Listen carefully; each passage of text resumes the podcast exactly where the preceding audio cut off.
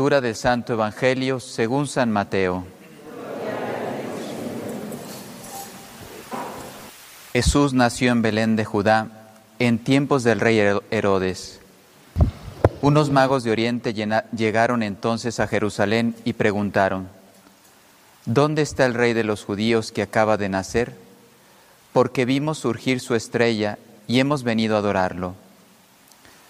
Al enterarse de esto, el rey Herodes se sobresaltó y toda Jerusalén con él. Convocó entonces a los sumos sacerdotes y a los escribas del pueblo y les preguntó dónde tenía que nacer el Mesías. Ellos le contestaron, en Belén de Judá, porque así lo ha escrito el profeta. Y tú, Belén, tierra de Judá, no eres en manera alguna la menor entre las ciudades ilustres de Judá pues de ti saldrá un jefe que será el pastor de mi pueblo Israel. Entonces Herodes llamó en secreto a los magos para que le precisaran el tiempo en que se les había aparecido la estrella, y los mandó a Belén diciéndoles, vayan a averiguar cuidadosamente qué hay de ese niño, y cuando lo encuentren, avísenme para que yo también vaya a adorarlo.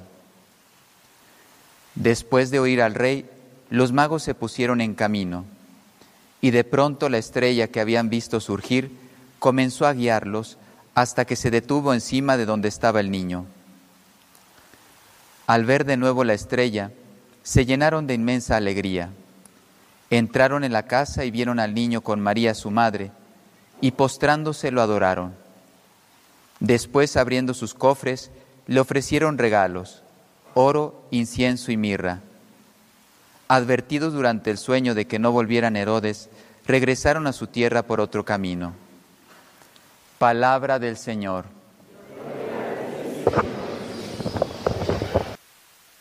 En nombre del Padre, del Hijo, del Espíritu Santo, en alabanza de Cristo. Esta homilía tiene un título que se la dio un papa, aunque no tomé la humildad del Papa, pero me encantó el título. Dios ama la niñez. Yo que quería, inspirarme y leo así, estaba buscando y, leo, Dios ama la niñez, San León, San León Magno, Papa. Yo quisiera que fuera, no va a ser una meditación, porque las homilías no son contemplaciones, pero sí que ayudara un poco a entrar en este clima de oración que estamos terminando ya casi el periodo navideño. Dos aspectos. Les iba a decir que cerraran los ojos para contemplar, pero mejor no me voy a arriesgar. Vean aquí, ¿eh? porque si cerramos los ojos, más de alguno puede comenzar a decir que sí. Entonces, en los ejercicios espirituales, San Ignacio de Loyola, a mí me encanta esa composición del lugar. Dice, ahora vas a meditar en que si estuvieran haciendo un consejo, Dios Padre, Hijo y Espíritu Santo, y vieran la realidad que está viviendo el hombre, es una forma él de hacer la composición del lugar para que medite las realidades, ¿no? Y pues están presentando la situación precaria, terrible que está viviendo el hombre en pecado, y ahí determinan la Santísima Trinidad la encarnación del Verbo. Es una meditación muy hermosa. Yo siempre imagino la meditación, pues ahí el padre dirigiendo la reunión, el hijo diciendo, padre, yo, yo me ofrezco para resolver los problemas que tiene la humanidad, la historia. Y entonces el padre le dice, sí, hijo, veles, ve y deles que les amo. Vas a morir por ellos. Pues, ¿por qué este título? Porque precisamente yo me quiero imaginar que los reyes magos, después de que ha determinado el verbo venir a encarnarse para entregar su vida por la salvación de cada uno de nosotros, nosotros ahora somos los reyes magos. En una contemplación tienes que buscar un personaje. Si eres morenito, pues ponte Melchor, ¿no? No, ¿cómo era? Gaspar, Baltasar. Baltasar. Si eres ancianito, pues te pones este, Melchor. O sea, imagínate que tú eres un rey mago y que estás yendo al pesebre y lo estás observando, vivo. Tienen vida los personajes. Y ahora sí vamos a entender por qué Dios ama la niñez. Los tres reyes magos fueron desde muy lejos a adorar a un niño, pero no era cualquier niño, era el Hijo del Altísimo. Este niño tenía un fuerte mensaje del mundo de hoy. Dios quiso hacerse niño para que amemos a los niños. El mundo tiene que mirarlos para protegerlos, cuidarlos, acompañarlos, formarlos y también aprender de ellos. La inocencia de los niños es un libro abierto. Y ustedes lo saben, los que tienen hijos pequeños, a veces dices, pero esta pregunta de teología, el otro día estaba el padre en Colombia con el padre Laureano, y yo nunca había, vaya, imagínense poner al, al padre Carlos hacerle una pregunta y que no tenga respuesta. ¿Tú te lo imaginas? Pues sí hay. Ya le pasó en Colombia. ¿Sabes quién fue? Un niño. Porque le preguntó, ¿qué había antes de que hubiera la creación del mundo? Yo no estaba, porque yo estaba confesando, pero más o menos escuché alguna palabrita del niño. Pero sí recuerdo que le dijo, padre, ¿y después de esto qué había? O algo así, no recuerdo la pregunta. Y dice el padre Carlos, pues niño, no lo sé. no lo sé. Eso ya estará en la mente de Dios, ¿no? Entonces yo decía, qué risa, un niño ¿eh? le hizo sufrir al padre Carlos. Eh, pero te das cuenta, seguramente tenía la respuesta, pero eh, para hacerlo simpático para un niño, a veces los niños tienen preguntas tan profundas, tan sencillas, que nos dan lecciones de vida. Bueno, pues Dios quiso hacerse niño para que amáramos la niñez. Hay que interesarnos entonces por ellos. Él se quiso, siendo, como decíamos ayer, el creador del universo, no te necesitó para nada, para crearlo todo, y ahora te necesitaba para vivir cuando se encarnó. Pero si todo lo que está aquí viene de Él, Dios a través de Él lo hizo todo. Y quiso ser necesitado, para que así miráramos a los niños necesitados, protegerlos como lo hizo San José cuando tuvo que huir eh, en delante de la matanza de Herodes. Herodes reconocer en esa sonrisa la candidez, la ternura, las maravillas del Señor. El Señor muchas veces no te tiene que decir mucho, basta que lo veas. La importancia de tener la figura del Padre en la familia para los niños, un San José. Otro día estamos, ¿quién Ah, aquí está, aquí la persona. Se quedó toda desconcertada la persona, pero digo, oye, ¿por qué no le pides un San José al Señor? Dice, ¿para qué? ¿Para qué quiere un San José? Pues, tu marido, pídele un San José. Y si tú estás buscando una esposa, pues pídele una Virgen María. Rézale para que te la entregue. Pues los padres tienen que invitar a San José, virtuoso, responsable, casto, puro, lleno de amor. Se desvive por cuidar su familia, custodiarla, guiarla, llevarla al cumplimiento de la misión, en este caso la Sagrada Familia. Un contemplativo orante, fiel a la voluntad de Dios. Pero también en una familia no puede faltar una María. No debe faltar la presencia de una madre, humilde, santa, toda ternura y entrega. Y algunas ya estarán agachando la cabeza, ¿no? Los papás y los mamás. Padre, qué difícil el examen el de hoy, ¿no? Llena de espiritualidad, de perdón, dócil, obediente, llena de fe, esperanza y caridad, siendo el corazón de la familia. Y solamente es un esbozo de lo importante que es para un niño tener un padre y una madre de, parte de cada uno, ofrecerles todo lo necesario.